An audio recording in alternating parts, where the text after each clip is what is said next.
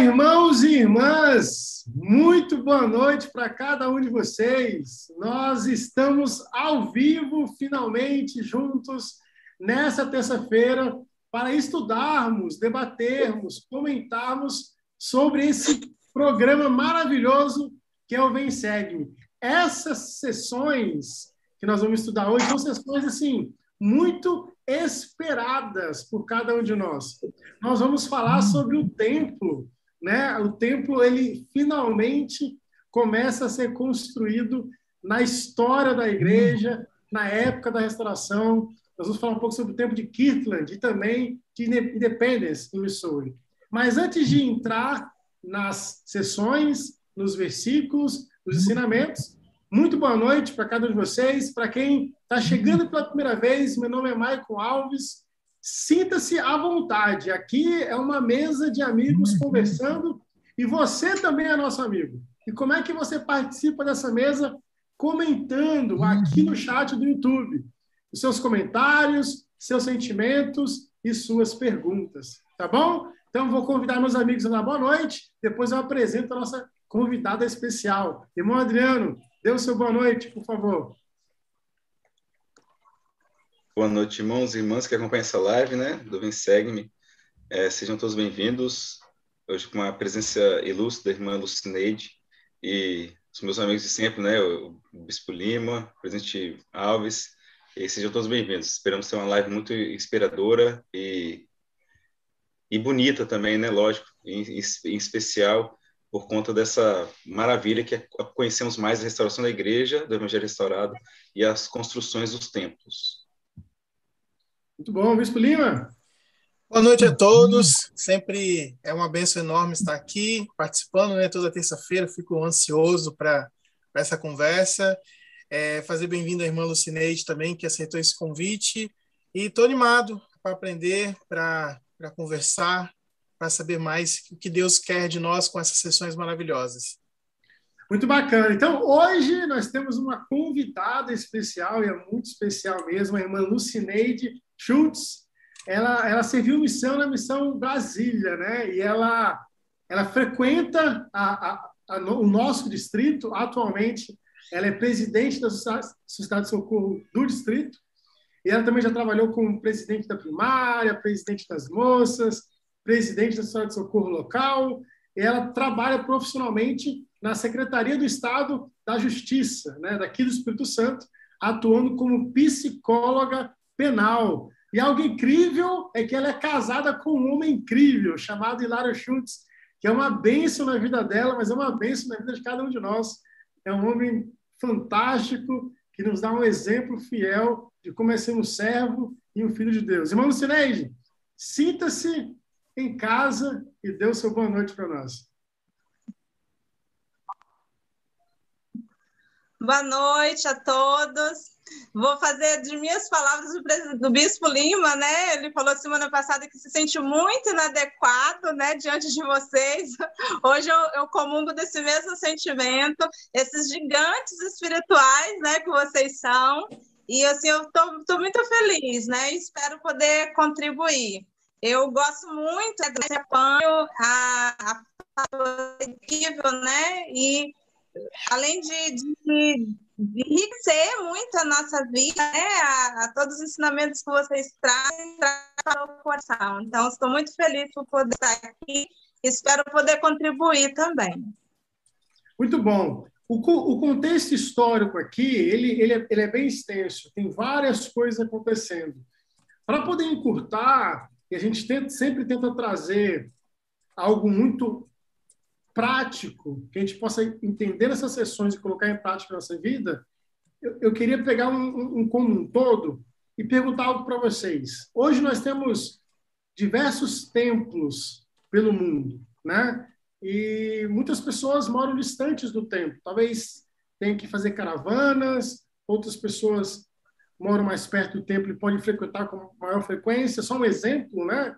O nosso distrito aqui que nós que nós moramos, nós temos caravanas apenas duas vezes ao ano. A minha pergunta é para cada um de vocês, vocês podem responder é, na ordem. Vamos começar com o Adriano, o Bispo Lima, depois do Sineide. Como que você pode é, trazer o tempo para a sua vida. Né? A gente vai ao tempo, mas como é que eu posso trazer o tempo para a minha vida diária? Eu, todo dia, poder talvez sentir um espírito muito próximo de quando nós estamos no templo. Irmão Adriano. É, a, gente, a gente percebe, a gente viu no discurso do rei Benjamim e de seu filho, depois do rei Mosias, uh, o povo que foi ouvir uh, os discursos do seu profeta, eles, eles diz, né, que a, o registro no livro de Mormon, que a, as, portas, as portas de suas tendas estavam voltadas para o templo. E isso é algo não só, não só físico, né, como muito simbólico, né, tem um simbolismo muito bonito e importante nisso. As portas de suas tendas, ou seja, as portas, as portas de suas casas, estavam voltadas para o templo. É, desde que as portas de nosso coração também estejam voltadas para o templo, é, creio que nossa família vai conseguir superar as dificuldades e as tristezas do mundo, mesmo passando por elas. Porque o templo é, ele nos ajuda a buscar coisas que aparentemente são insolúveis e nos ajudar a ter maior visão e maior percepção do plano eterno do Senhor. O presidente Bott Peg, ele sempre falava, né? É, quando ele tinha dúvidas e perguntas, ele ia até o templo e, essas e as suas respostas eram concebidas, eram recebidas ali nesse local santo. Então, como o povo do Rei Benjamim, a gente pode sim botar nosso coração e nosso lar, as portas de nosso lar ao templo. E desse, desse modo, é, é buscar muita inspiração é, desse, desse edifício tão sagrado, importante e especial para nós. Hoje, a gente sabe, quando a pandemia, nós temos que é, temos nos limitado, né? não tem nem caravanas né, pelo distrito, não conseguimos ir por enquanto, mas podemos nos preparar de forma espiritual para que, assim que estiver disponível né, a, a frequência ao tempo, nós, que nós possamos estar lá na próxima caravana. Então, esse tem que ser o nosso desejo, de redimir nossos antepassados e também abençoar a vida daquelas pessoas que ainda conheceram a igreja por meio do Evangelho restaurado. Bispo. Eu, te, eu vou compartilhar uma experiência é, pessoal minha, né, que tem a ver com esse com essa questão, né, de, de templo, sentar no templo ou distante do templo. Eu sei que tem pessoas que assistem aqui, talvez que eles podem, talvez do quintal de casa ou da janela do apartamento ver o templo, né? Mas a minha realidade, há muitas pessoas que moram aqui na minha região, é, é uma, uma vez ao ano, né? Que se você fizer um planejamento, férias, juntar um dinheiro, você consegue frequentar o templo.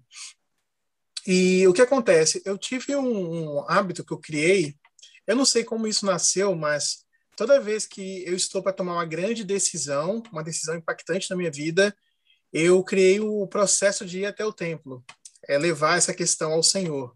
E foi algo que assim, não sei como que eu, não foi planejado, mas aconteceu. Por exemplo, começou é, quando fui para a missão, né, que eu passei pelo tempo pela primeira vez, que eu fiz uma, a minha investidura. E ali eu já fiz esse combinado com o Senhor. Eu lembro-me quando eu voltei também, eu tinha umas economias, então eu juntei ali por conta própria e fui até o templo, é, entregar minha missão ao Senhor. Quando eu fui para casar, né, conheci minha esposa, já estava tudo combinado, nós lá fomos ao templo. Lembro-me que depois, recém-casados, eu e ela fomos ao templo porque nós estávamos com pensamento em ter filhos.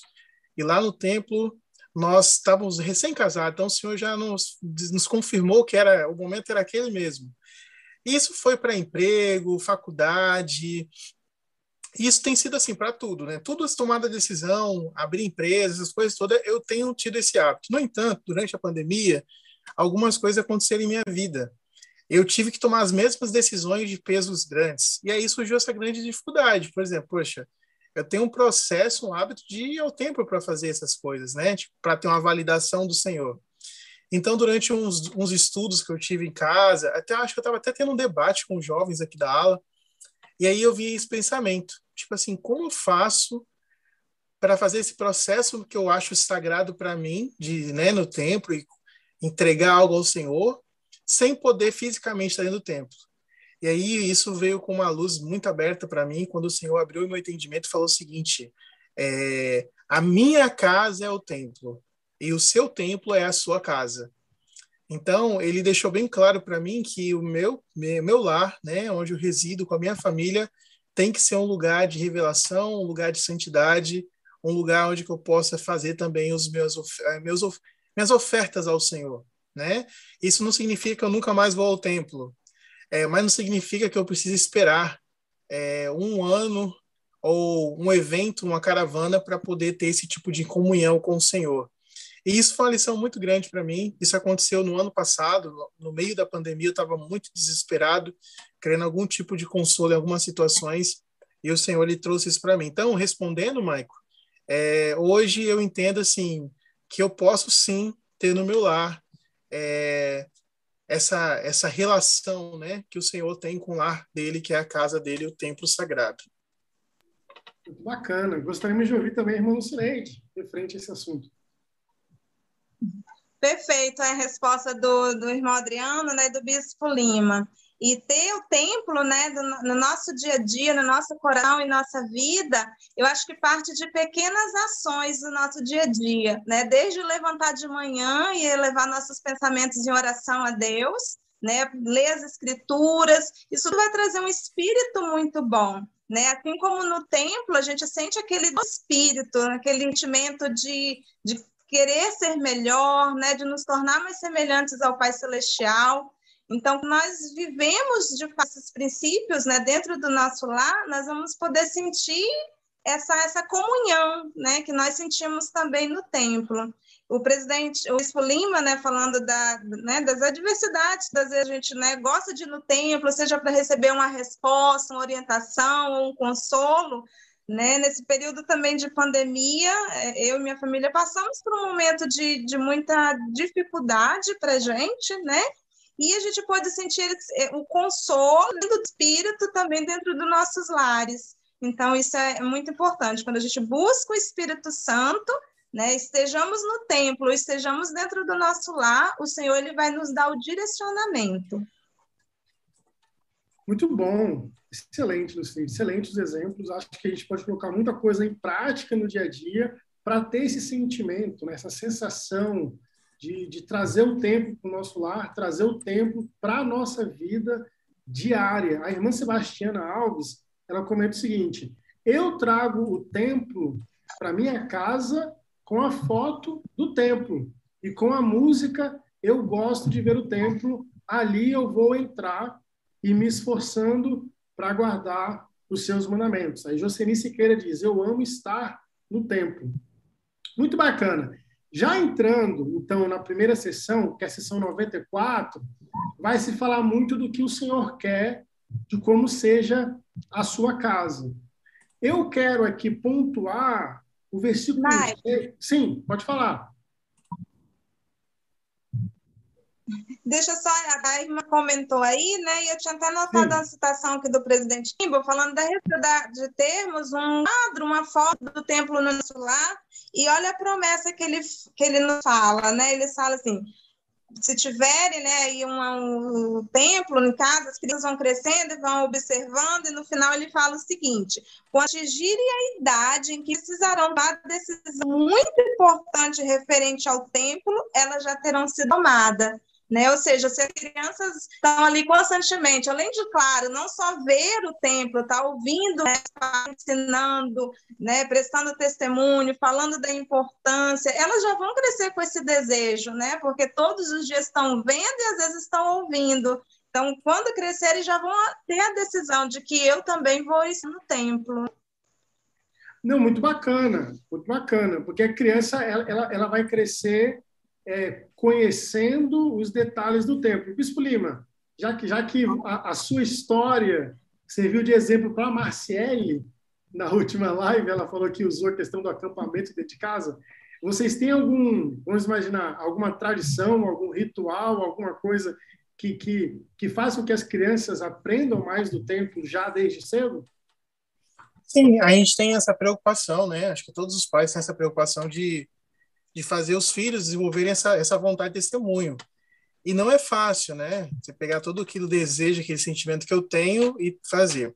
O meu filho mais velho, Pedro, ele teve uma experiência, né, quando bem pequeno, de ir com a mãe ao templo, uma viagem. É, o, ela estava grávida e ele foi junto. Eu trabalhava, não tinha como ficar com ninguém. E ele, ele tinha uns quatro aninhos, mas ele lembra disso. E, e essa visita fez uma diferença danada na vida dele.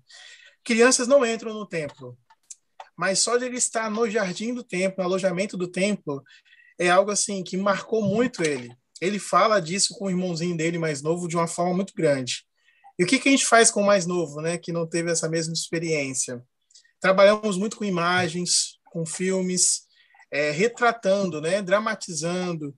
É, e é um trabalho assim, é dia a dia mesmo. É hora ou outra nas noites familiares a gente reveza esse assunto. Música é muito bom, é, crianças gostam disso, mas eu confesso assim que acredito que vai ser um trabalho por toda uma vida. Só que a gente trabalha também na questão da expectativa. Por exemplo, hoje o meu mais novo tem seis anos, a expectativa que a gente trabalha nele é o batismo. O mais velho, que tem oito, nós estamos trabalhando agora a expectativa que é o sacerdócio e o templo. Então, quando ele fizer, no ano que ele fizer 12 anos, que ele vai ter recomendação de uso limitado, já tem uma viagem programada, o templo. É, essa viagem já está combinada, nós vamos em família. Então, ele vive ansiando por essa idade. Então, ele já sabe que tem compromisso. Então, essa é a estratégia que a gente fez, para deixar eles já sabendo assim que cada fase da vida tem um processo espiritual que ele tem que cumprir, para eles também buscarem ter esse tipo de sentimento e vontade. Até o momento, eu entendo que está dando certo, mas aceito outras sugestões e dicas aí que eu acho que sempre é válido. Então, se os irmãos até puderem compartilhar aí, né, o que, que eles fazem para ajudar os filhos a terem essa visão do templo vai ser muito bem-vinda.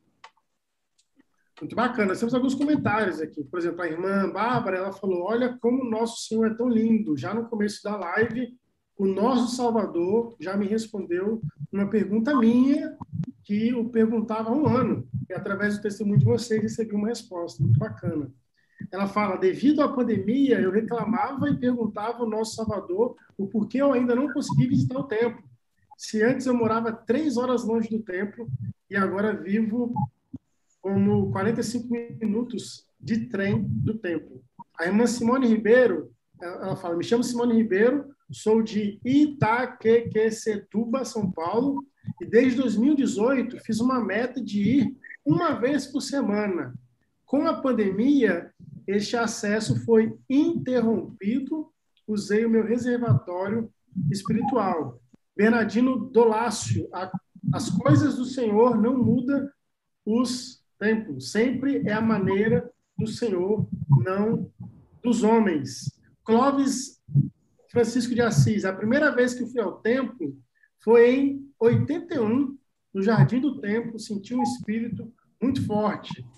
Ah, Márcio das Neves, Márcio Neves, Boa noite, irmãos. Indo para São Paulo, mas acompanhando isso aqui, Bispo Lima dando aula, como sempre. Muito bacana.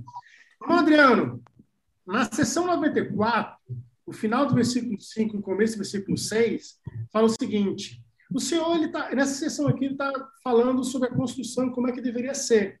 No versículo 12, ele fala, com o modelo que vos dei. No versículo 5, ele vai falar o seguinte: de acordo com o modelo que vos será dado.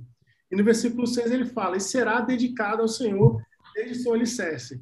Nas escrituras, no geral, sempre quando a gente vê Cristo, Deus pedindo para construir algo, ele já tem uma maneira de como vai ser feito. A gente lembra do, do barco né, de Nefe, Nefe deixou muito claro que seria construído da maneira do Senhor. A gente vê ali no deserto, Moisés, no tabernáculo, a maneira de lidar com a arca da aliança. Sempre as coisas devem ser feitas e construídas da maneira do Senhor. O que me chama a atenção, Adriano, é que vocês falam que será dedicada ao Senhor desde seu alicerce. O que, o que eu consigo aprender, eu gostaria que talvez você pudesse comentar em cima disso, é que na nossa vida, a gente está construindo várias coisas. A gente está construindo uma família, a gente está construindo, talvez, uma carreira educacional, profissional, até mesmo nós estamos construindo um serviço em algum chamado na igreja. Como é que eu posso dedicar as coisas que eu construo na minha vida, desde o alicerce ao Senhor? Por exemplo, como é eu construo um casamento desde o alicerce ao Senhor? Como é que eu posso pegar esse exemplo do, te do templo e todas as coisas construídas com o modelo dele e pegar esse modelo e construir outras coisas na minha vida, da maneira que o Senhor quer? É, em, em, parte, pelo menos, eu sei que a irmã Lucineide e o Bispo Lima, até mesmo você, vai conseguir trazer mais luz a esse assunto. É, Jacônimo de Mormon deixou muito claro e em Elamã também aprendemos em Elamã 5.12, escritura de seminário, de que é sobre a rocha de nosso Redentor que devemos alicerçar nossos testemunhos. E Jacó deixa de forma muito clara e enfática de que antes de buscar as riquezas e qualquer outros bens e, e, e louvores do mundo, nós devemos buscar primeiro ter um testemunho de nosso Redentor. Depois as outras coisas serão acrescentadas. Então, o alicerce é isso. O alicerce, nosso alicerce é Jesus Cristo. Então, começa com um alicerce seguro. As escrituras mesmo dizem né, em Elamã que se os homens edificarem sobre esse alicerce, jamais cairão. Não, é impossível cair alicerçado sobre Jesus Cristo, sobre a rocha, sobre o Evangelho do Salvador Jesus Cristo. Então, uh, o conselho que eu dou, que eu entendo com a Escritura, é que todo o templo, já que o Senhor ele deu a planta né, do templo de Kitla, deu todo o detalhe do templo de Kitla, e faz as mesmas coisas hoje com os profetas vivos. É um templo que custou aproximadamente um milhão de dólares para os membros da igreja. E a igreja pobre, tá? Os irmãos eram pobres, não existiam ricos entre eles. Os que eram mais abastados não, não tinham dinheiro para muita coisa. Os irmãos no serviço braçal, até lembro o templo de São Paulo, a construção do templo de São Paulo, os irmãos gastaram, de seus, além de seus dons e habilidades de construir, também doaram seus, e as irmãs também, né, doaram joias, doaram é, dinheiro para que o templo de São Paulo fosse construído. Então, como antigamente, hoje é a mesma coisa, né? Os irmãos se sacrificam no mundo inteiro para que um templo sagrado possa estar lá. Se a gente coloca Jesus Cristo como nosso alicerce fundamental, principal, todas as, outras, todas as outras coisas são acrescentadas. E com o templo não seria diferente. Até porque todas as ordenanças são feitas em nome de Jesus Cristo. E é para ele que, que são feitas. É, e além da planta, né, Deus ele, ele tem essa, ele sabe o que precisa ser feito dentro desses locais sagrados. Então ele sempre pediu que seu povo erigisse templos e pediu para que seu povo também concentre sempre sua fé no alicerce que nunca cairá e nunca será derrubado, que é o seu, seu amado Filho Jesus Cristo. Tanto que no templo, todos eles, né, ou pelo menos em sua maioria, levam a, a, a escrita, né, santidade ao Senhor, a casa do Senhor. Então é sobre Jesus Cristo que nós precisamos alicerçar, deixar nossa, nosso alicerce tão, tão seguro, e sabemos que, como manda as escrituras, como diz as escrituras, se a gente edifica sobre esse alicerce tão sagrado, nós jamais cairemos. Não importa o tipo de abalo que chegue, nós jamais cairemos. Adriano, muito obrigado. Irmão Cineide, ainda nesse assunto do, do, do alicerce, ah, interessante na última conferência geral, a gente aprendeu algo muito bacana sobre alicerce. O tempo de Salt Lake, ele, depois de anos, ele está sendo reformado o seu alicerce, né? Ah, nós, como humanidade, aprendemos muito mais coisas e eles aprenderam sobre geologia e para e para ser suportar alguns terremotos mais fortes, a igreja resolveu reformar esse alicerce, no caso, olhar para esse alicerce novamente e reforçar ele. A minha pergunta é: na nossa vida, como é que eu consigo, como é que você acha mesmo? Como é que eu consigo olhar para o meu alicerce e identificar se ele realmente está seguro em Cristo? Como é que eu consigo olhar para dentro de mim mesmo ou da minha família e ver, então, esse alicerce não está legal, então eu ter que trocar. Não, esse alicerce está legal. Como é, como é, você conseguiu uma dica para nós aqui da live, todo mundo está assistindo? Como é que a gente pode avaliar se o nosso alicerce está seguro?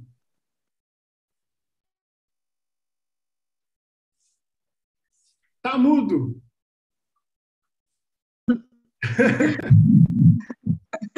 É, quando você estava falando, né, eu comecei a pensar no meu batismo, né, e na época que as sistras ensinaram a minha família, né, e falando a respeito de, desse alicerce, né, de como a gente faz para manter esse alicerce seguro, na verdade é fazer os, as coisas básicas do evangelho, né, eu lembro que a, que a missionária que nos ensinou, ela, ela falava tinha essa fala muito repetida, né?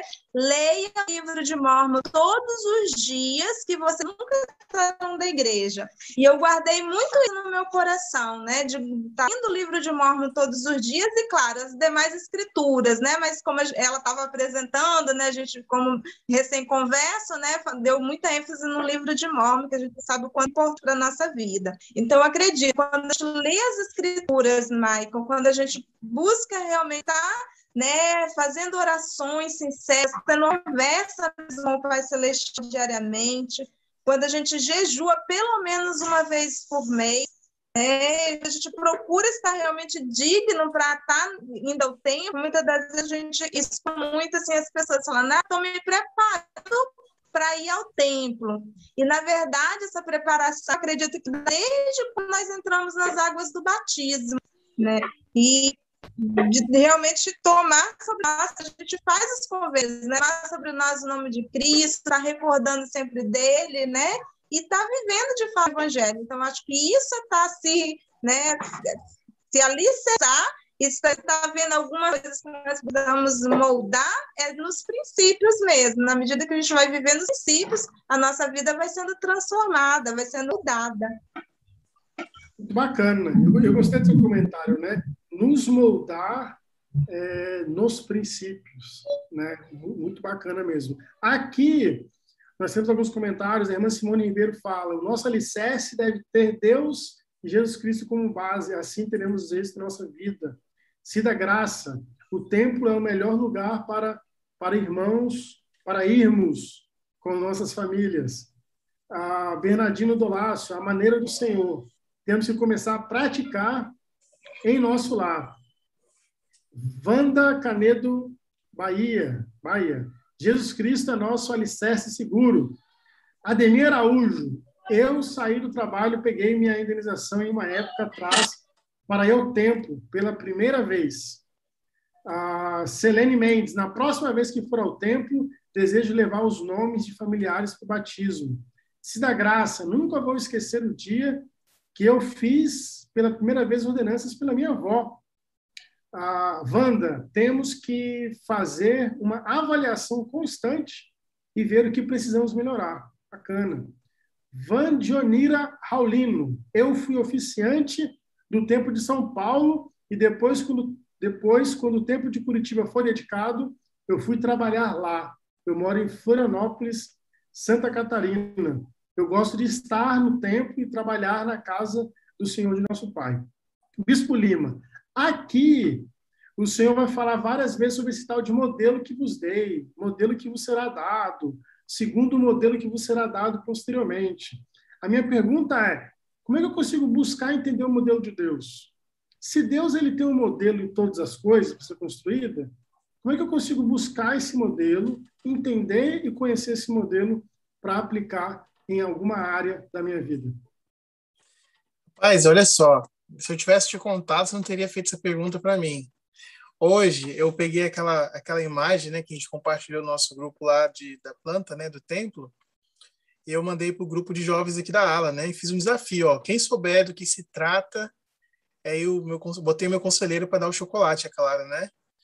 E só que assim, os, os jovens já, né, foram movimentando lá falando que era. E aí o que eu estava lembrando com eles, assim, o Senhor, ele tem um padrão de ele tem um padrão, o perfil do Pai Celestial Jesus Cristo, Jesus Cristo principalmente agora falando dele, ele tem um perfil de planejador e projetista muito grande, né? É, ele determinou desde o início da história com os profetas e homens fiéis é, quais embarcações, como essas embarcações tinham que ser feitas.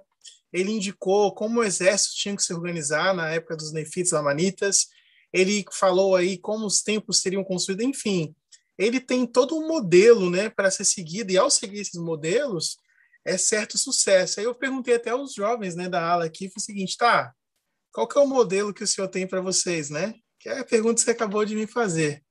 Então, é, pensar nisso para a gente faz muito bem. O que, que o senhor, já que o senhor ele é, ele é excelente em projetos, ele é excelente em, em planejar as coisas, o que, que ele preparou para mim? O que, que ele guardou para mim? O que, que ele tem preparado para mim, para minha família, para minha vida? É, já que tudo que ele faz, ele faz perfeito, o que, que ele organizou para nós? E hoje em dia existem muitas pessoas que, de alguma certa forma, sentem-se perdida, né?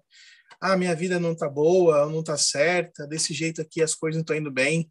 E aí a gente tem que lembrar de que quem organiza e planeja nosso nosso viver é o Senhor.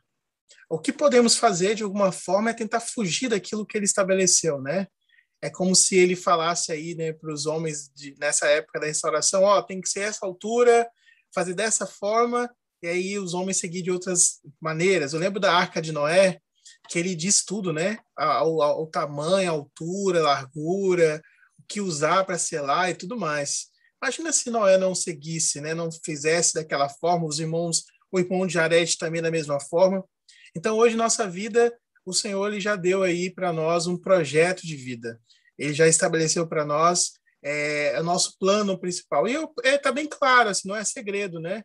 Ele deseja que nós tenhamos a vida eterna e imortalidade com Ele. Ele quer que nos tornemos como Ele é. Esse é o modelo. E aí ele nos deu o Evangelho de Jesus Cristo, que seriam essas instruções, né? Ah, e aí ele diz para a gente qual tipo de homens e mulheres nós deveremos ser. Enfim, está tudo já escrito e desenhado. Fica aí a critério nosso essa tomada de decisão de seguir a risca esse modelo e deixar com que a nossa vida se molde, né? Como a irmã falou, esses princípios que vai nos modelar aí a, a estatura de Cristo. Então, acredito que o papel nosso está mais em conseguir ler e seguir essas orientações do que descobrir que orientações é essa ou criar as orientações novas, porque já já foi já estabelecido. Muito bacana. Muito obrigado, Bispo. Alguns comentários aqui, bastante boa noite. A Cida Graça fala, é isso mesmo, irmã, no caso do comentário do Cineide, né? Temos que nos preparar o tempo todo para irmos ao templo. A Simone Ribeiro diz, quando retiramos os, os escombros de nossa vida, o nosso alicerce fica mais seguro. Aí, a nossa amiga, irmã Marciele, ela fez uma pergunta aqui muito interessante. E aí eu gostaria que talvez alguns irmãos pudessem responder, se assim quiserem responder. Ela pergunta o seguinte: O Senhor mostrou com detalhes a planta do templo. Ela pergunta: Vocês já receberam uma revelação tão clara e específica assim? Essa é a pergunta irmã Marciele. É, talvez uma pergunta que, quando, quando a pessoa lê Doutrina e Convênios, conhece a história e sabe que apresentou para Joseph bem detalhado ah, o templo e bem detalhado o barco para neve, a pessoa pode se perguntar, acho que é uma pergunta sincera, Poxa, será que eu posso assim também receber uma revelação tão detalhada como essa? Aí eu vou responder por mim a pergunta da irmã Marcele. Eu nunca recebi uma revelação tão detalhada assim. Eu não. Eu, eu Michael, não. Eu já recebi revelações, inspirações, que eu tive que usar a minha fé para segui-la, e ao segui-la eu saberia que, que ia dar certo. Então, muitas vezes, eu fui orientado pelo Senhor a fazer algo. Mas algo tão detalhado como a revelação do templo, não. Comigo, não. Sendo bem sincero. Não sei com, com meus amigos aqui. Quem quiser comentar algo, só abre o microfone. Acho que Adriano já, hein? Estou suspeitando aqui. Não, senão eu ia abrir o áudio rapidinho. Professor, só vocês que falaram. Mas eu, assim, é, não, já tive bastante clareza, mas não com tantos detalhes, né? É, no entanto, enquanto respiramos aqui, estamos ainda com chances. É, mas acredito que, que a, o desejo de todos nós seria, né, essa revelação tão clara, né? Acho que todo mundo quer saber exatamente onde que vira a direita, a esquerda, qual velocidade. O que nós mais queremos, eu acho, é que é o caminho tão claro, mais claro possível. Muito bom. Então vamos. Diz o Cinete quer comentar algo. Talvez eu. É, infelizmente também não tive assim uma revelação né, tão clara assim, né? Mas é, as instruções que muitas das vezes recebo de Deus, às vezes tem que ser seguir pela fé, né? Como o bem falou, acreditando na, na, nas promessas e em frente. Eu nunca tive uma revelação assim tão clara, com detalhes, não.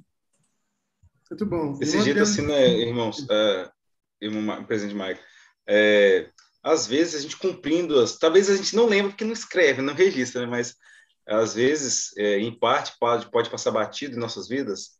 É, talvez você não vai acordar igual para a gente Hinckley, né, sobre a, a, construção do templo da China, né, de Hong Kong, e, mas em alguns momentos pode ser que sim que venha de forma clara, só que a gente não percebe ou não registra. Eu lembro um momento, isso já faz muito tempo, mas é, às vezes as revelações são sucintas, são simples, são muito, muito é, cálidas. É, ela, ela é a magnitude das revelações depende também da, do seu problema ali, né, do sua, das suas das suas interações. Eu lembro um certo momento que um, uma já faz isso muito tempo atrás, eu preciso ter mais interação com, com a revelação do Senhor. Mas é, eu lembrei agora da história de Pedro, quando ele tinha voltado de alto mar e não pescado nada, ele e seus, seus, seus companheiros. E o mestre falou: Olha, volta ao mar alto, lança a rede e vocês vão conseguir pescar. Pedro ainda lembra o Salvador de que, olha, nós já fomos ao mar alto, tá? A gente pescou a noite toda, que seria o melhor horário para pesca. Mas já por meio da sua palavra, a gente vai fazer isso, a gente vai voltar e fazer. E diz a escritura que o barco quase ia a pique, né? O barco quase afundou e precisaram de ajudar, de tra trazer outro barco, né, para pegar o tanto de peixe que estava ali, que tinha sido pescado. Em certo momento, um missionário em nossa missão disse que nós devíamos fazer visita de proselitismo, a gente devia entrar na casa das pessoas e ensinar o evangelho a elas, membro ou não membro, e pegar referências. É, naquela semana, pelo menos naquele dia, que foi uma reunião de distrito, nós sempre fazemos orações é, em praça pública, às 5 horas da tarde, tinha um momento para fazer oração. A gente ajoelhava onde a gente estava, se era andando no asfalto, se era numa praça, em qualquer local, com movimento ou sem, nós pararíamos, ajoelharíamos no chão e oraríamos ao Senhor. Cada, cada um faria uma oração. Eu faria uma oração, o companheiro faria uma oração, e todo aquele distrito faria. Naquele dia, nós encontramos uma, um irmão que era menos ativo na igreja, ele tinha muito tempo que ele não ia, na verdade, ele estava inativo, na verdade. É, menos ativo é porque não foi, frequentava em, em nada.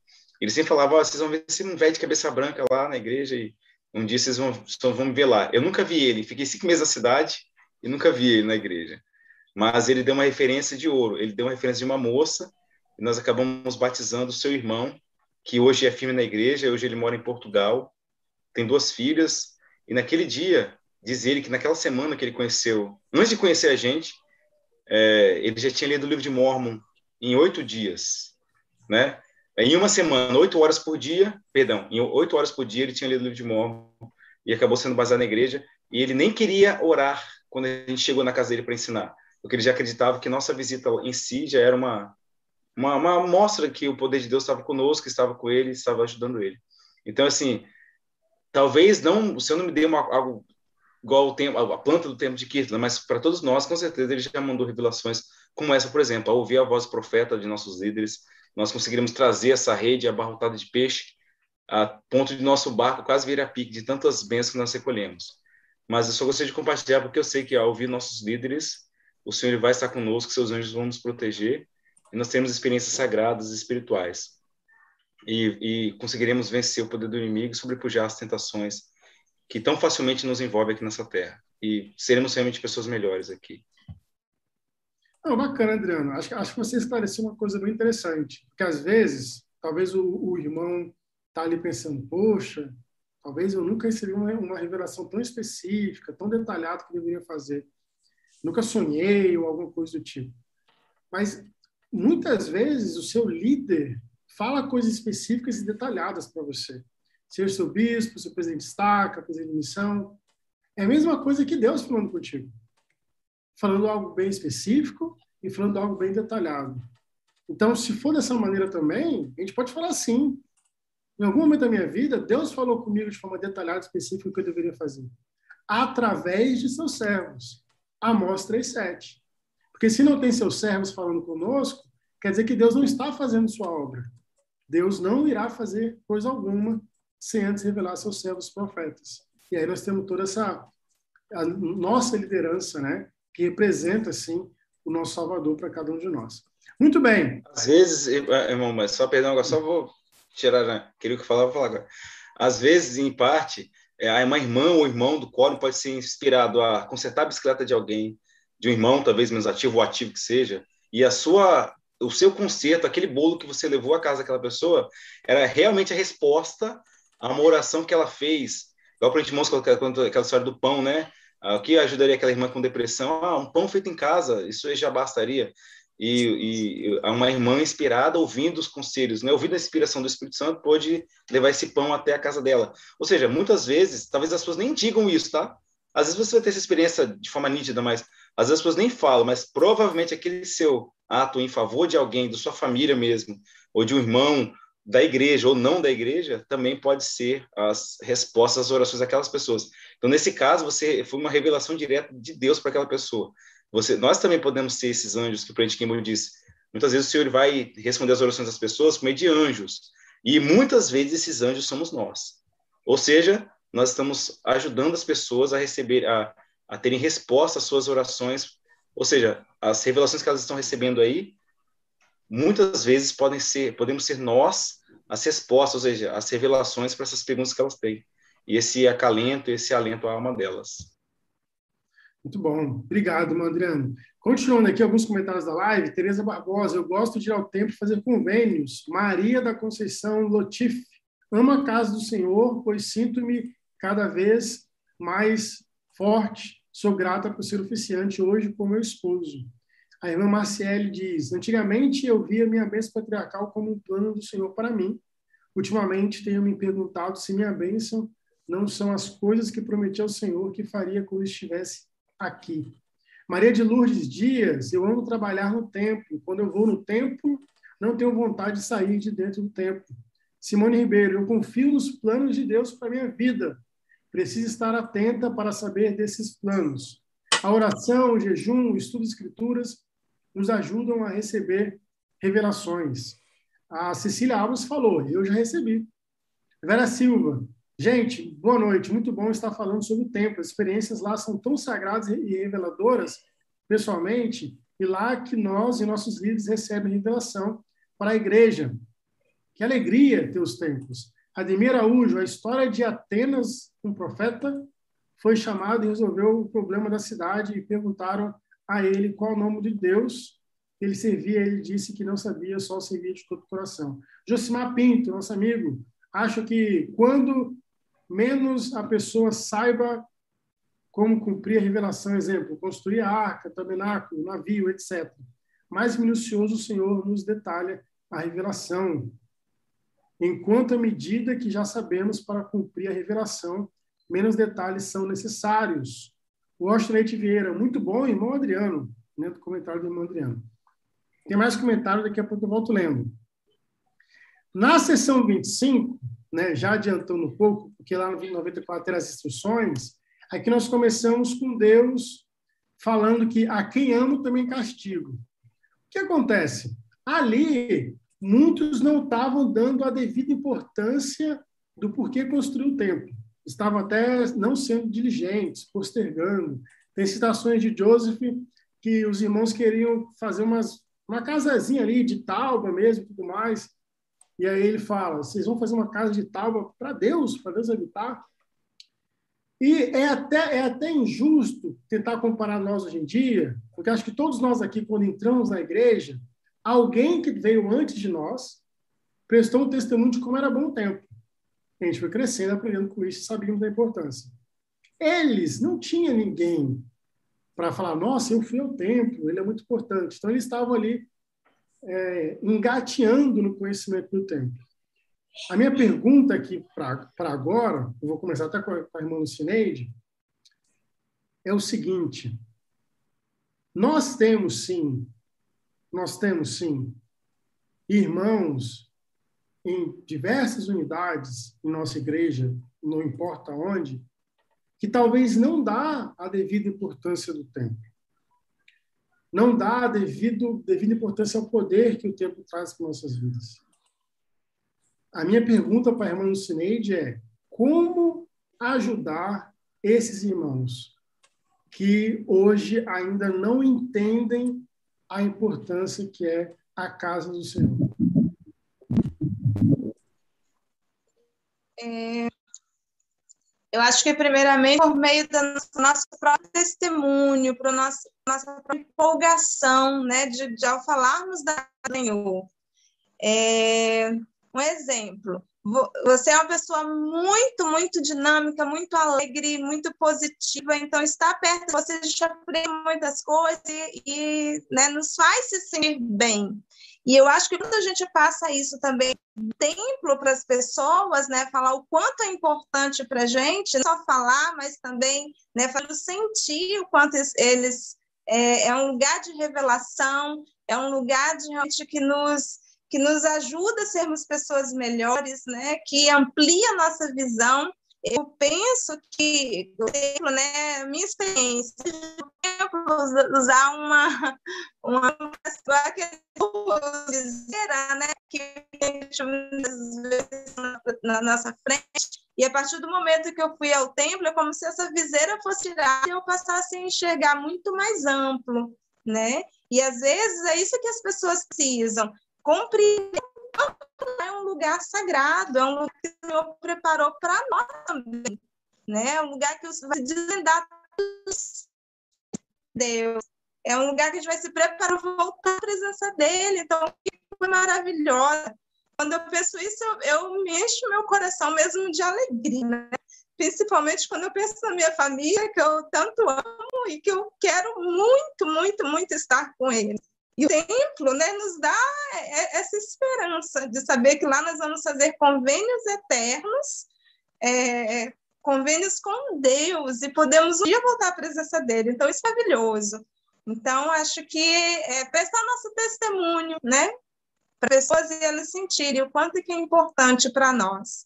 E aí, eles, consequentemente, eles vão ter o desejo de buscar também saber, né?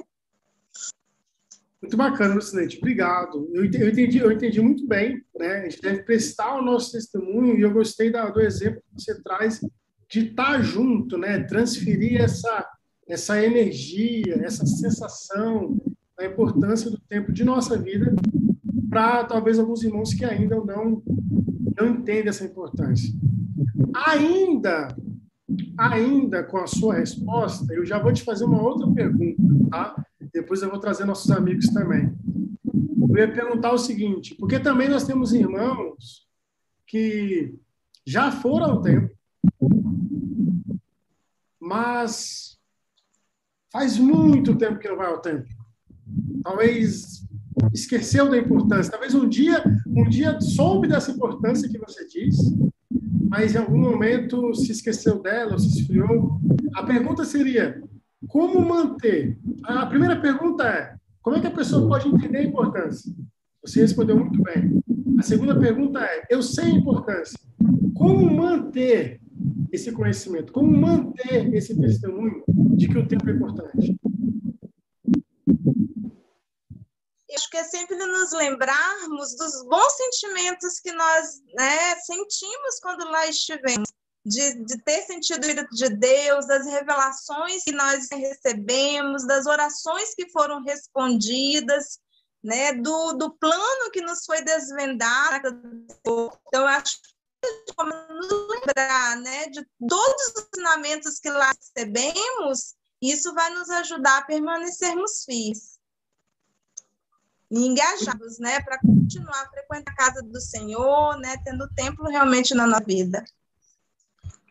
Muito, muito obrigado, irmão Eu vou fazer, eu vou fazer as mesmas perguntas para o Bispo Lima, acho que ele ouviu muito bem, ele pode responder, mas antes, eu só vou tocar num assunto bem curioso aqui. Olha só aqui que interessante, a gente estava falando sobre a importância do tempo. E pelo que eu estou lendo no, nos comentários aqui, a maioria de vocês que estão na live, vocês moram mais perto do tempo do que nós que estamos aqui. Né? Como eu falei no início da live, nós temos o privilégio de fazer uma caravana duas vezes no ano, né? Nós estamos aqui no Espírito Santo, nós quatro, e pelo menos aqui do nosso distrito duas vezes no ano. E, o nosso templo é em Campinas, né? Eu tô eu tô lendo aqui, ah, eu moro duas horas do tempo. Eu, eu tenho que pegar um trem para o tempo. Eu algumas horas e assim por diante. Vocês moram bem perto do tempo. Então, vocês vocês podem dar esse exemplo para nós, né, dessa importância do tempo, que pensa que é poder morar perto do tempo, de poder estar no dia a dia. Isso é algo muito maravilhoso. Eu espero, de coração, que cada um de vocês que estão falando aqui que mora perto do tempo, que mora mais perto do que nós, consigam dar essa devida importância do que é o tempo, esse entendimento. Bispo Lima. É, acredito que a maneira como nós é, mostramos né, a nossa empolgação, nosso testemunho faz a diferença também. É, eu vou levar para um lado aí do respeito e reverência, né? É, eu acredito que quando a gente fala de algo sagrado e muitas pessoas ficam assim, ah, mas é, a gente não pode dar detalhes, né? Não pode é, falar sobre o que acontece o templo não tem nada de secreto, né? Ele tem tudo de sagrado. É, porque o templo, ele não é como que eu posso dizer assim, na melhor expressão que eu consigo? Ele não é algo que você consegue vislumbrar por meio de explicação teórica, é muito sentimento. Então, é, casa do Senhor é sentimento, é sensação, é sentir, né?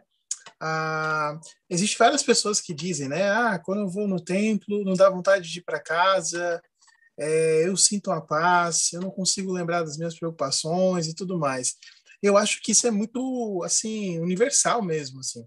E aí eu queria lembrar aqui quais são alguns princípios que eh, são praticados no tempo para a gente poder entender e talvez praticar até na nossa vida. É, um é o princípio do serviço. É, no templo, todos estão servindo. E geralmente você serve aos seus antepassados ou pessoas que você nem conheceu. Muitas pessoas, às vezes, que frequentam assiduamente o templo, vai lá, é procurador, ou é oficia, né? Para pessoas que não conheceu mesmo. Né? E esse senso de servir ajuda a distribuir esse sentimento bom.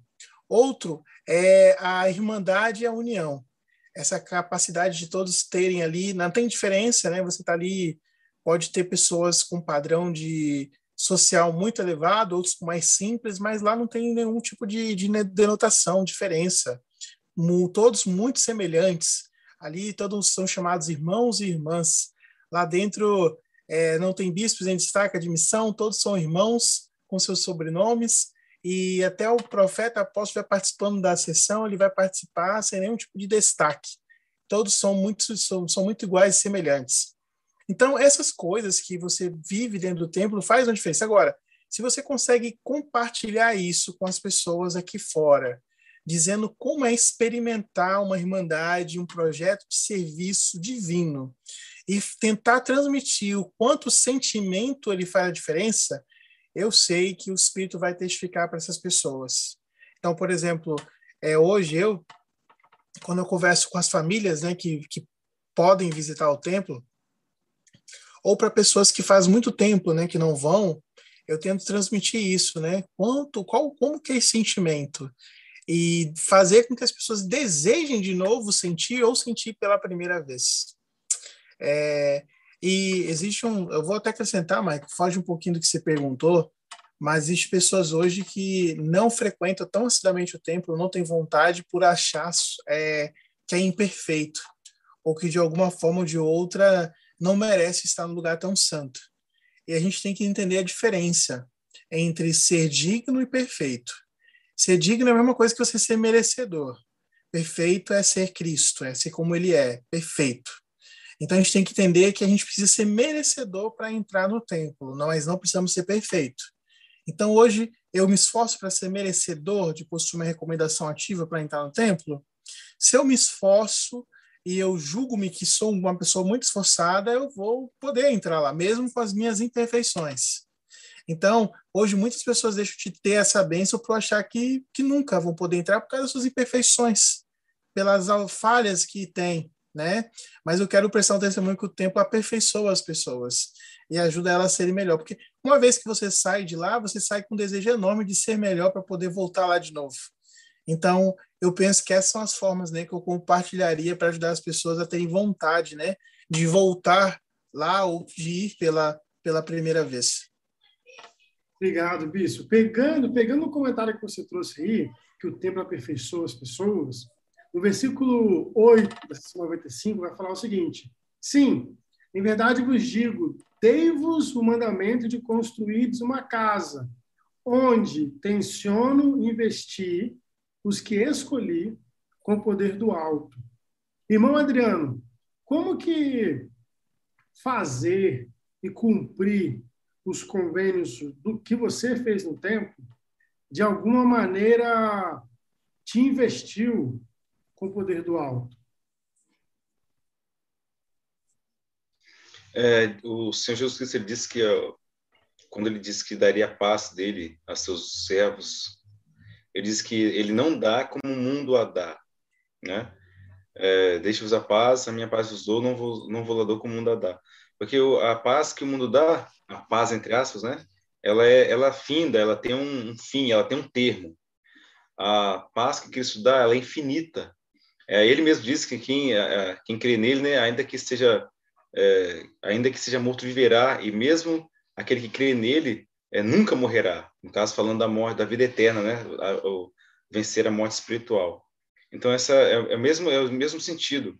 Você não vai ser ensinado pelos homens, você vai ser ensinado de forma muito mais profusa é, pelo poder de, de, Deus. Ele disse que nos últimos dias, por meio das Escrituras, que seus seus jovens teriam sonhos, seus velhos teriam visões e vice-versa. Então ele quer nos ensinar do alto, ele quer nos investir do alto. Isso seria, isso é o, investir do alto. É, o conhecimento que nós temos não veio dos homens, nem da, nem de muitos homens, nem de várias mulheres ou esses grupos juntos mesclados. Mas o conhecimento que nós temos e a proteção que nós temos, ela, ela, ela vem de Deus. E vindo de Deus, não tem nenhum conhecimento é, maior, não tem nenhum, nenhum, na verdade, todo conhecimento ele é de Deus, né? Tudo que você conhece toda inteligência, em qualquer local que ela esteja, ela pertence a Deus. E no tempo você pode aprender com muito mais profusão o, o Evangelho de Jesus Cristo. Ah, o plano de salvação, onde estávamos, o que estamos fazendo aqui, para onde nós podemos ir, quais são as nossas possibilidades perante Deus. Então é isso que eu entendo como receber poder do alto, ser investidos de poder do alto. É receber tanto o conhecimento intelectual, espiritual, físico, mental, emocional, diretamente daquele uh, daquele ser que emana toda a verdade, de Deus e seu Santo Espírito. Lembrando aqui uma coisa interessante também, é que vale todo sacrifício, né? Não querendo fugir da pergunta, mas vale todo sacrifício estar no templo. É, eu não sei se foi Print que contou essa história em certo momento. Ele disse que nos corredores de, do, de, um, de um supermercado, uma irmã, ela pegou um vidro de shampoo e começou a chorar. É, quem chora pelo vidro de shampoo, né? Eu não choro mais. Meu cabelo caiu tudo. É, mas a irmã começou a chorar porque ela estava com vidro de shampoo na mão. E quando foi perguntado por que você está chorando, ela disse: foi parte do meu sacrifício ir para o templo. Ela deixou de usar shampoo por muitos e muitos muito tempo para poder economizar o dinheiro e poder poder estar no templo. Então olha só, o que parece uma coisa simples ou supérflua para qualquer um, para ela foi algo importantíssimo. Ela deixou de usar um shampoo para deixar o seu cabelo bonito para poder sacrificar-se ao templo. E com certeza sacrifícios desse tipo vale a pena. A gente lembra dos irmãos da Venezuela, da, de outros locais da América do Sul, que o único tempo na América do Sul, né, era o tempo de São Paulo. Então eles pegavam avião, barco e ônibus, né, ou trem, no caso, até chegar aqui. E eram muitos e muitos, eram muitos e muitos dias de viagem. Até tem uma história bonita da igreja, né? Tem até vídeos gravados sobre isso. Os irmãos, em cada local que eles iam parando, os irmãos paravam, os irmãos e as irmãs paravam para dar água, para dar comida para essas pessoas e permitir que chegasse até o tempo de São Paulo para depois rapidinho fazer as ordenanças de salvação por eles e por seus antepassados e já voltarem. Ou seja, eles ficaram, eles ficaram mais tempo viajando do que no local em si. Então, são sacrifícios assim que nos traz esse poder do alto, que é, abre as portas da revelação para nós e abre a, a, as janelas do céu para as grandes bênçãos que nós temos hoje. Então, muitas coisas a gente deve também. Lógico, nós temos nosso mérito de estarmos nos esforçando a ficar firmes, mas também nós precisamos lembrar dos irmãos e irmãs pioneiros que nos ajudaram a trilhar esse caminho até aqui se não fosse por eles, provavelmente a gente teria muito dessas bênçãos, né? Igual você falou até, irmão Maico, uh, os irmãos não tinham uma, um modelo para seguir, né? Talvez lembrava só do tabernáculo de Moisés, quando o Joe Smith falou do templo de Kirtland. Foi o primeiro templo erigido em nossa dispensação. Mas é, temos hoje, né, muitos pioneiros, né? Nós somos aqui nossos os pioneiros modernos, mas tivemos alguns pioneiros antes da gente e eles também devem ser lembrados e reverenciados pela, pelo grande sacrifício que fizeram por nós. E agora é a nossa vez de fazer o sacrifício pelas próximas gerações que entrarão no tempo. Muito bom, muito bom, muito obrigado. Irmão Lucineide, como é que como é que essa frase serem investidos do poder do alto afetou a sua vida de alguma maneira? Como é que como é que isso tocou você, ou tocou sua família? Qual é seu testemunho e experiências referente a, a ser investida de poder do alto?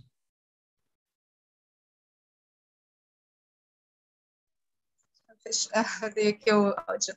Primeiramente, uma benção, né? Uma benção muito, muito grandiosa, né? Pensar que nós, nós passamos um tempo podemos ser investidos do poder do alto. Né? Naquela época, os santos pensavam que era aquela mesma questão lá que houve no Novo Testamento, né? Quando os apóstolos tinham pregado, eles tinham tido.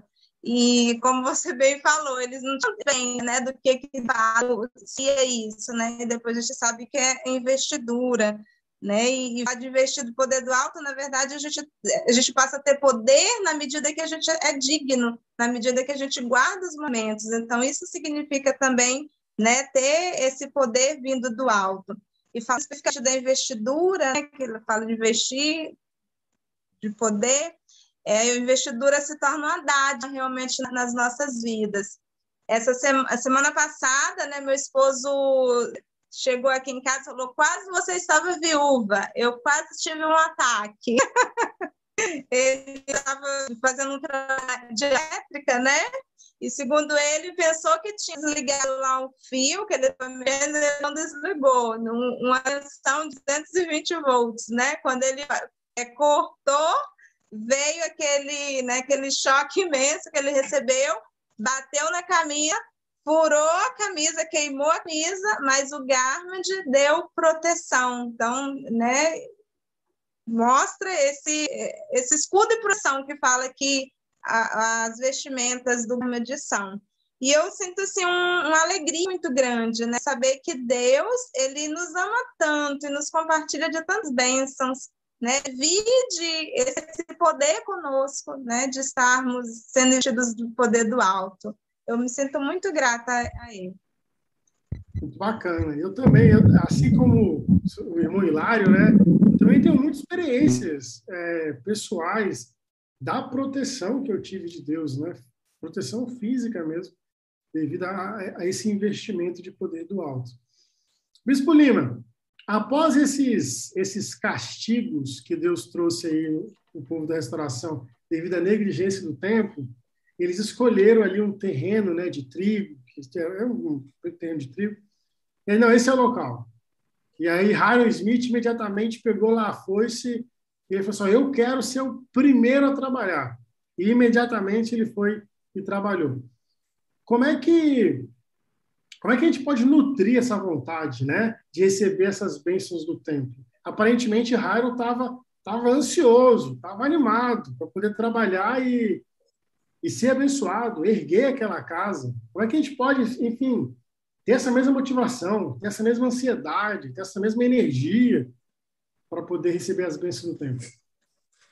Acredito que a explicação está na mentalidade, né? Hiram estava com a mentalidade do Senhor, a mente dele era do Senhor. Então, quando você se associa ao Senhor, faz parte do negócio do Senhor, nosso interesse vai ser genuíno, né? essa disposição, essa vontade, essa empolgação vai brotar em nós de uma forma muito grande.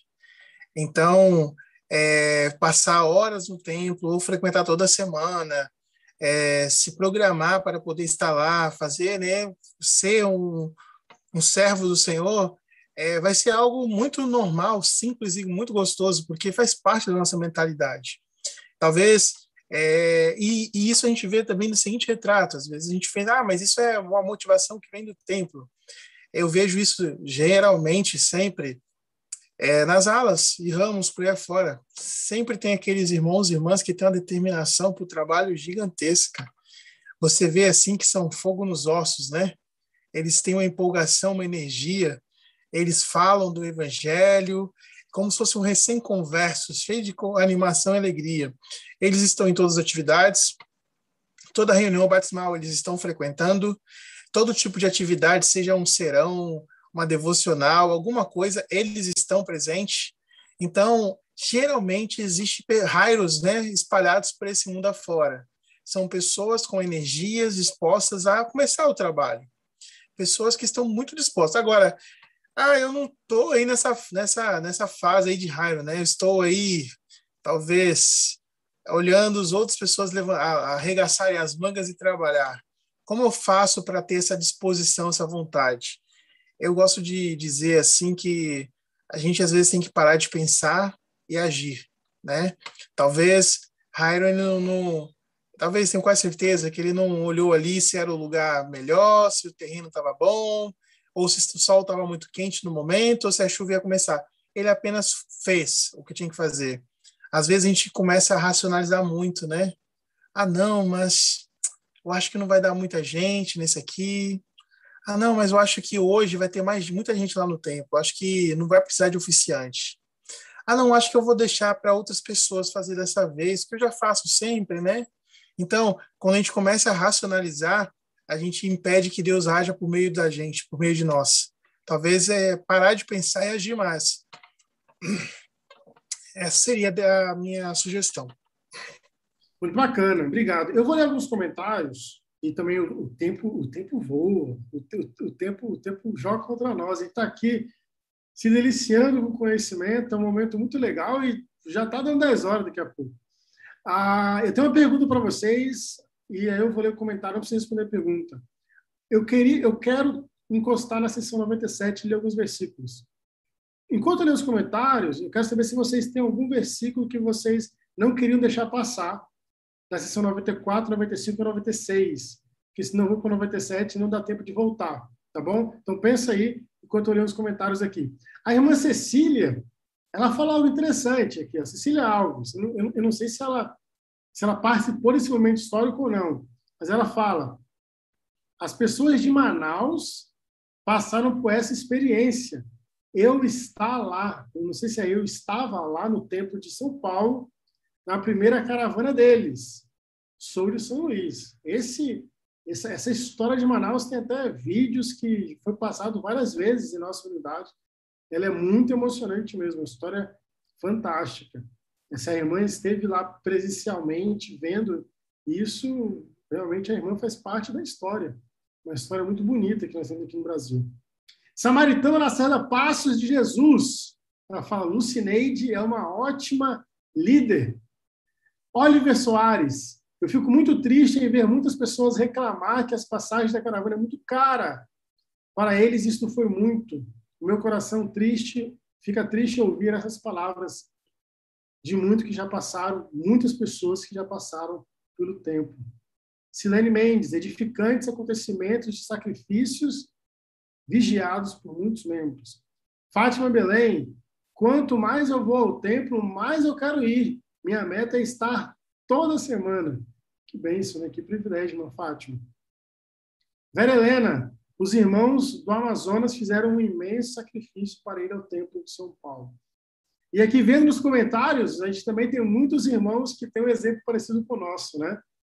De que morarem distante do templo e terem que fazer um esforço, até mesmo um sacrifício, até maior do que o nosso, para poder ir ao templo. E obrigado, irmãos e irmãs, pelo seu exemplo e sacrifício. Vamos lá. Antes de ir para o 97, Alguém tem algum versículo, algum comentário sobre 94, 95, 96 que não poderia deixar passar? É só, é só história. Ah, Dispone está falando. Pode, não, eu disse que por mim pode seguir para o 97. Pode falar, Dede. Ah, ah, tá. Só, é só uma observação. Você falou que eu não sabia dessa história. O Harion foi lá já roçar o terreno porque ele queria logo um templo construído. É, lembra que no martírio de Joe Smith, na cadeia de Carthage, o primeiro que levou o tiro foi Hiram. Pode parecer algo estranho, até, perdão, a, a, a, a forma que eu expressei agora, mas muitas vezes, igual, igual nós passamos agora alguns problemas com a pandemia, e a gente foca muito nesse mundo. É, nunca se esqueçam, irmãos e irmãs, o Senhor ele tem outros departamentos, né? É assim que Brigham citou, né? Outro, ele falou que quando Smith foi assassinado, ele disse que ele foi trabalhar em outro departamento das organizações do Todo-Poderoso. Então, tem muitos irmãos e irmãs, é, não só por conta da pandemia, né, como também na pandemia, mas outros tipos de doenças nos deixaram há pouco tempo, ou algum tempo atrás. Esses irmãos e irmãs justos e fiéis, já que nós sabemos sobre o poder selador que existe na igreja, no do sacerdócio, e as ordenanças feitas no templo, eles não estão descansando como a gente pensa, assim, de estar tá bonitinho, descansadinho. Eles estão trabalhando em prol da salvação de muitos e muitos e muitas pessoas. Então a gente entende o seguinte: se os irmãos e irmãs, como diz o Antônio Governos, morreram na fé em pleno em Jesus Cristo, essas pessoas elas não pararam as obras delas aqui, elas foram fazer a obra delas em outro lugar. É, ou seja, elas estão trabalhando ainda nas organizações, nas organizações do Todo-Poderoso. E assim um dia nós encontraremos essas pessoas, se formos fiéis como elas são agora, né? ou foram fiéis. É, então, assim, só foi uma observação, porque Rairo, é, o senhor ele tá, provavelmente ele trouxe primeiro o para junto de si do que Joseph. Eles morreram no mesmo dia, mas quem foi o primeiro atingido foi Rairo. E ele, ele caiu exclamando: sou um homem morto. E logo após a, o assassinato desses dois homens poderosos de Deus, Ambos foram baleados com quatro balas. A gente vai até falar mais sobre, sobre isso em Doutrina Convenção 135, é, se o senhor assim permitir. mas eu só gostaria de lembrar desse sentido, né? Um bom, bons homens e boas mulheres, elas nos deixam nesse momento dessa época tão triste da Terra, mas também com tantas bênçãos esperando por nós. Mas elas não estão paradas, tá? Elas foram trabalhar em outros departamentos de Deus.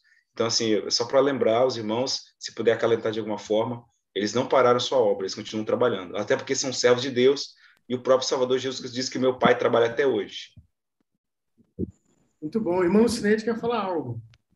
Quero. Eu gostei do versículo 12, lá no, na sessão 95, né? A gente está falando de templo e a gente sabe que templo trazer né, luz para essas vidas. No versículo diz: Se não guardardes os mandamentos, o amor do Pai não continuará convosco, portanto andareis em trevas, né?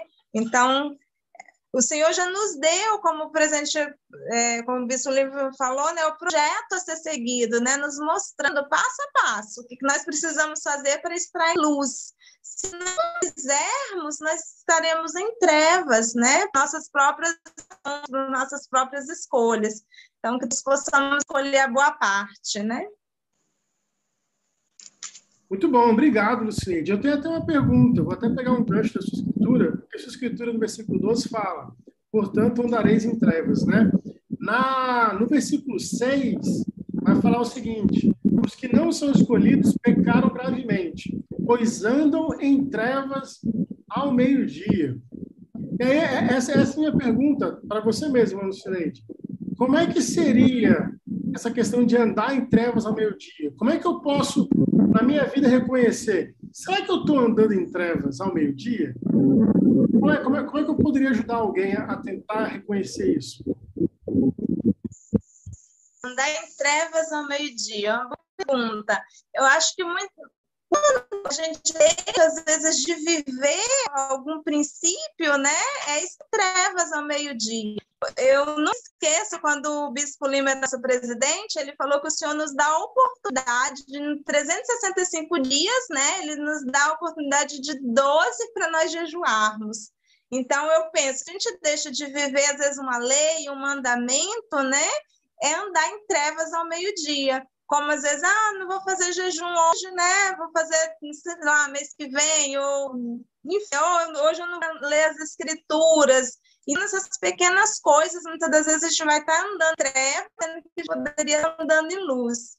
E falando também em trevas do meio-dia, eu leio um tempo atrás, né? Eu atendi um preto, né? Não tem fugindo do assunto um pouquinho, mas dentro de andar em trevas aí.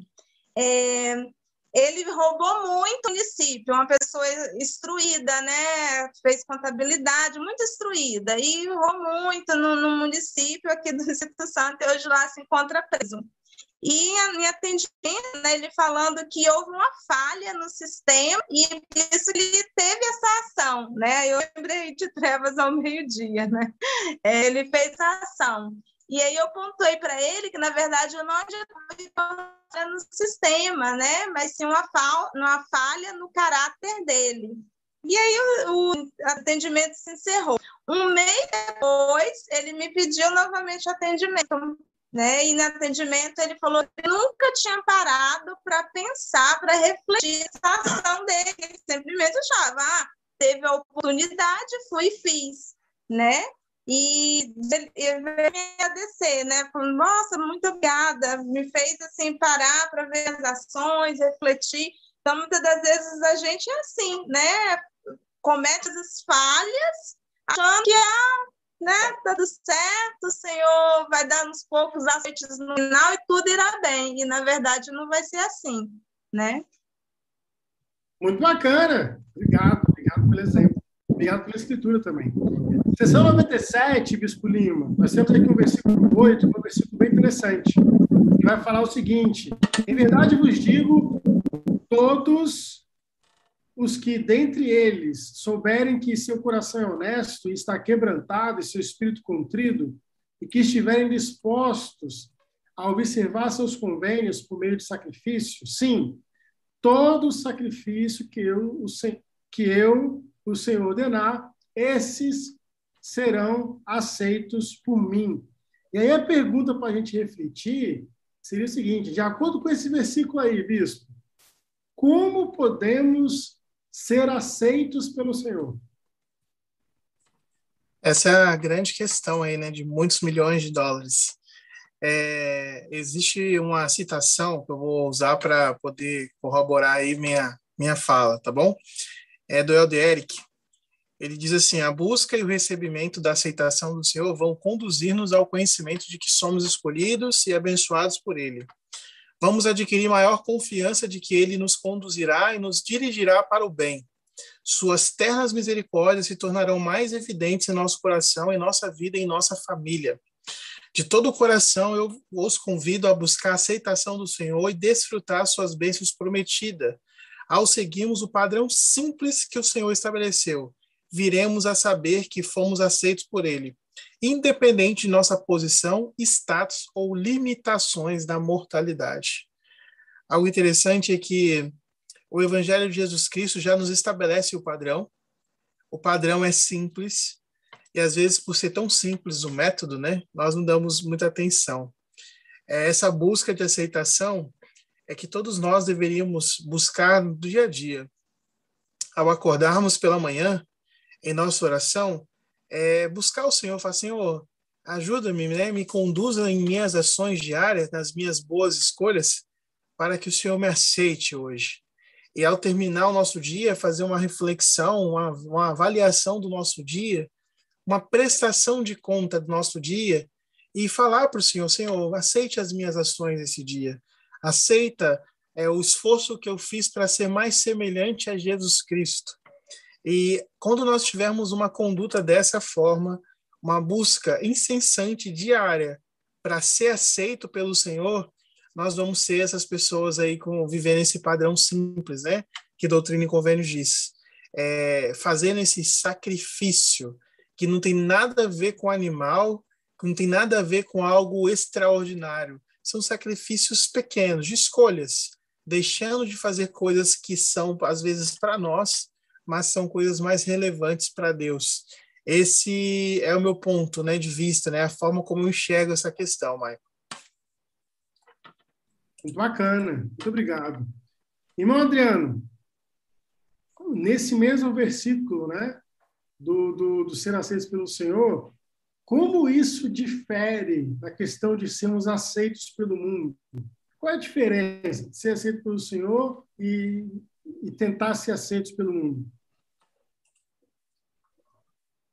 É, o, o, presidente Thomas S. Monson, ele contou certa vez aquela aquela parada que eles tiveram, né, de um descanso, e o líder deles falou: ah, olha, vocês é, protestantes, né, se reúnam tal no campo tal e vai lá fazer suas orações e vai louvar o seu Senhor. Vocês católicos se reúnem e vai para tal local. Vocês da, vocês de tal religião, vai lá. E o Monson falou: olha, você não é você não é católico, você não é protestante, você é mormon, né? Você é santo dos últimos dias, então fica aí. E, e quando ele parou e ficou, sem saber o que fazer, mas ficar ali, né? Ele viu que ele ficou alegre quando o capitão falou assim: "E vocês? Que vocês alegam ser, né?" E ele viu que então ele não, ele não estava sozinho. É, então, a despeito do que o mundo vai pensar da gente ou vai ou a ideia que o mundo vai ter da gente, sigamos em frente. O mundo ele tem muitas ideias, né? Muitas e, e a concepção do mundo do mundo ela muda com, com, com constância não é igual o Senhor. O Senhor ele é constante, é, ele é firme, ele não varia para lá ou para cá, ele é firme. Então nós precisamos nos manter assim. Lendo esse versículo, eu levei aqui agora, comecei a, a ver, ele nos levou para outro, outro, outra escritura que diz que nós devemos ter uma mente, é, um espírito contrito, né, um coração quebrantado, uma mente também solícita. É, o que, que é solícito? Quando Nef foi a, voltar a Jerusalém para buscar as placas, ele teria uma boa desculpa em voltar para a tenda do pai dele e dizer que eu, eu só não busquei as placas, pai, porque o homem tentou matar a gente. Ele tinha um exército muito grande de pessoas que podiam defendê-lo e desculpa, pai, mas a gente não pôde trazer as placas. E ele fala assim com os irmãos dele. Ele diz assim, uh, primeiro Nef 3, versículo 15. Mas eis que eu lhes disse, assim como vive o Senhor e vivemos nós, não desceremos para o deserto onde está nosso pai, até havermos cumprido o que o Senhor nos ordenou. Então ele não diz até havemos cumprido o que o mundo nos ordenou, mas ele fala: nós não voltaremos até lá, não, não voltaremos para Jerusalém, ou seja, para o seio de nossa família, até cumprir o que o Senhor nos ordenou. Então você tem uma, uma, uma intenção em seu coração. Nós fizemos convênios, tanto no batismo quanto no tempo, de nos esforçarmos em manter-nos puros e dignos. E não tem nada nesse mundo que deveria fazer a gente voltar para a esquerda ou para a direita. Nós devemos manter-nos no caminho constante de Deus. Vai chegar momentos que pessoas oferecerão coisas ruins para nosso corpo é, ingerir. Nós já tomamos a decisão de nunca tomar. Vai chegar momentos em que pessoas é, querendo quebrar os padrões de Deus, tanto da igreja ou fora da igreja, talvez vai indicar você a namorar fora do convênio, fora da, da idade de namoro, que não é antes dos 16, e quando for com 16 precisa sair em grupo e ter toda a, a, os padrões para o da juventude. Então, vamos, vai ter amigos ou parentes, talvez que em alguns momentos vai incentivar você a quebrar o dia do Senhor, a, a ir para passear no shopping, ir para a praia, enquanto deveria estar na igreja cuidando dos seus é, convênios e, e, e, renovando seus convênios batismais. Você já decidiu isso. Você, nós já tomamos essa decisão muito tempo atrás ou, ou pelo menos ontem, para quem foi batizado ontem, de continuar firmes no caminho do Senhor. Ao não quebrar esses convênios, nós teremos mais força de Deus. Nós, ao não quebrar esses convênios, nós estamos rejeitando o mundo e também rejeitando ser maligno. E essa é uma das que eu, que eu, eu entendo assim, né? Essa é uma das uh, opções que nós temos para mantermos firmes até o fim. E um convênio que a gente fez com o Senhor. Deus não quebra os seus convênios, a gente que quebra os convênios dele, com nossa indirigência ou falta de fé mas Deus ele sempre vai cumprir com suas promessas. Então, eu testifico e sei que se a gente se esforça em cumprir com os convênios que o Senhor nos deu, mantendo-nos firmes e, e, puros, a despeito do que o mundo vai pensar de nós, nós teremos o apreço e o sorriso do céu sobre nós. E mais uma porção do Espírito Santo conosco para nos ajudar a vencer as provações que certamente virão, assim como os momentos de paz e felicidade também virão. Muito bacana, obrigado, Adriano. Irmão Sineide, ainda nesse versículo 8, é, o senhor fala o seguinte: a observar seus convênios por meio do sacrifício. Eu perguntaria o seguinte: o que significa observar nossos convênios, o convênio que eu fiz, o convênio que você fez, o convênio que a Adriano fez, o convênio que a prima fez? O que significa observar esses convênios por meio de sacrifício? Acho que é estar tá vivendo conforme toda palavra que sai da boca do Senhor, Mãe, onde está realmente seguindo o exemplo do, Salvador Jesus Cristo, né? De ajudar aqueles a quais responsáveis, que muitas das vezes, né, o desejo não é grande, às vezes nós achamos que às vezes não é a melhor, né? Mas é realmente aquilo que nós prometemos, aquilo que nós fizemos por convênio. Eu acredito que quando nós nos esforçamos, né, o Senhor está nos abençoando a cumprir né, os aventos, a fazer sacrifícios, e então sermos abençoados. Muito bom, muito obrigado. Alguns comentários aqui. O irmão Washington Leite Vieira ele vai falar o seguinte: estou lembrando aqui da irmã Cecília, que já nos deixou, mesmo em idade avançada e não muito bem de saúde, ela sempre foi assídua nas caravanas ao templo do nosso distrito Colatina. Sérgio Pereira, live maravilhosa, me trouxe outras perspectivas a respeito do templo. Grato pelo testemunhos prestados. Samaritana de Jesus, que desejo de ir ao templo, né? A Samaritana comenta aqui. Jane Carvalho, amo o templo, quero servir depois da minha aposentadoria em tempo integral lá, participar de caravanas é sempre uma dádiva. Aqui de Macaé levamos 12 horas para chegar ao tempo de Campinas. Agora levaremos 3 horas para o capital do Rio. Luana Lima, boa noite. A Neide, que é a Lucineide no caso, sempre maravilhosa. Aprendi muito com você. Saudades. O irmão Luiz Cláudio Ramos Gremlich, ele dá algumas ideias aqui. Ó. Ele fala, podemos ir ao tempo de avião, nem que seja somente o casal ou um dos cônjuges programar ir ao tempo nas férias ou fazer uma viagem curta de até mesmo poucos dias. Oliver Soares fala sobre dois versículos que nos ajudam a entender um pouco sobre sacrifício. Doutrina Convênio 132, 50 e Doutrina Convênio 52, 15. Luana Lima, para mim, foi um sacrifício a última vez que fui. Tive que deixar meus pequenos por uma semana pela primeira vez. Foi muito difícil para mim. Irmãos e irmãs, estamos batendo tempo, chegando no final, e a gente vem aquele momento de as, aquelas considerações finais, aqueles aqueles comentários, aquela, aquela dica que não pode terminar a live sem faltar ela. E vou começar hoje com o irmão Adriano. Considerações finais. É, chega ao fim, né? É o perto do fim. É, é, realmente os tempos são importantes demais. Eu sou grato pelo templo, os mais próximos daqui, né? Do Espírito Santo são de São Paulo, por enquanto, de São Paulo, e eu de Campinas.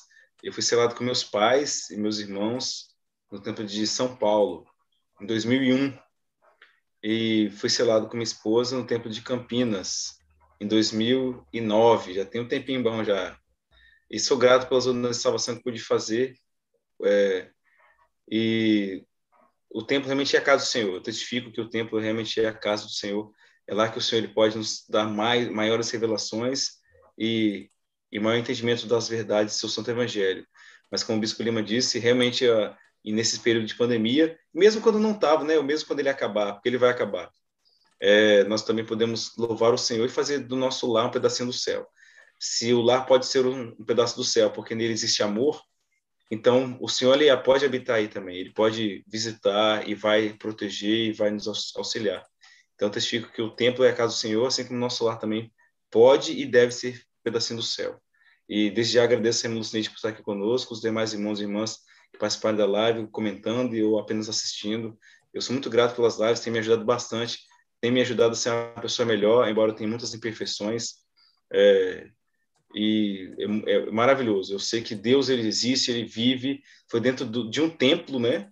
É, que fora dizer, né, no Bosque Sagrado, mas foi dentro de um templo que o Senhor apareceu alguns dos profetas, não todos, né, mas pelo menos que nós temos registros aqui, pelo menos por aí perto de nós, apareceu para os profetas e ensinou pessoalmente a eles a verdade do Evangelho eterno para cada um deles e que serve para nós hoje. E eu sou grato por essas coisas também. Deixa essas coisas em nome do Salvador Jesus Cristo. Amém. Amém. Amém. Irmão Lucineide, suas considerações finais. Acho que eu encerro com gratidão, gratidão por esse tempo que pelos, pelos aprendizados, pelas experiências que vocês compartilham, né, e que sempre enriquece muito a minha vida, de toda a minha família, né.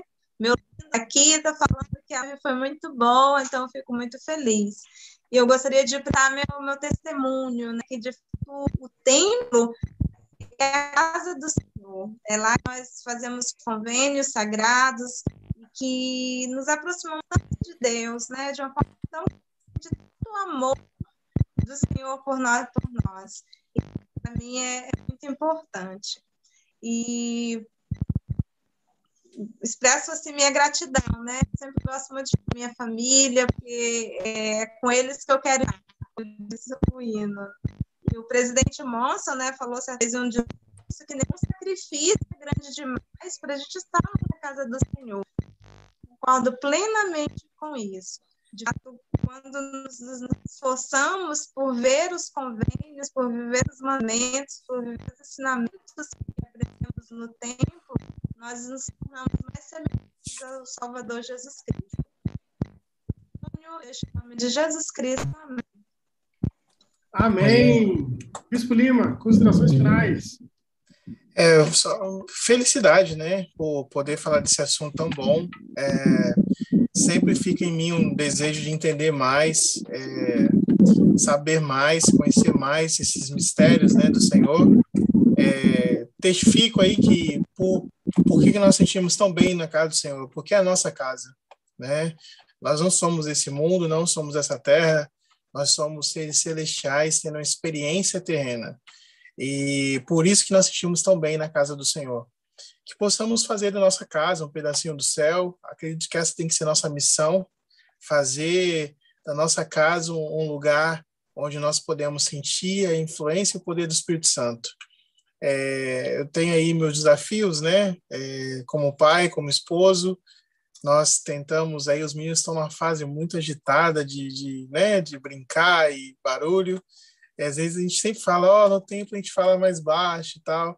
E assim é muito gostoso. É, e eu fico imaginando o Pai Celestial, né, olhando para nós como seus filhinhos também. Nós ficamos no meio dessa agitação, no meio dessa correria, e ele deve ficar lá, né? Ô, oh, filhinhos, né? Calma, tudo vai dar certo, permanece firme, algo grandioso espera por vocês. E é essa certeza que eu tenho, né? De que algo grande nos reserva, porque o Senhor já criou um modelo e nesse modelo não há falhas, é só tem acertos. E todos nós vamos gozar disso. É, mais cedo ou mais tarde vamos experimentar disso com a, em toda a sua plenitude, né? E essas são as minhas considerações, Michael. Muito obrigado. Obrigado a todos que estavam na live. Agradecimento especial para o Lucineide por ter aceitado o convite, por estar aqui conosco hoje e ter nos brilhantado com seus comentários, seu espírito e testemunho. Mando um abraço para o nosso querido Hilário Schutz, que é uma bênção em nossas vidas. Irmãos e irmãs, até a próxima terça-feira, até a próxima live. Compartilhe com seus amigos e estejam conosco, nos abençoando também, porque os seus comentários e suas perguntas nos ajudam a guiar essa live. A gente aprende muito com vocês também. Então, até mais, uma boa noite, até semana que vem. Tchau!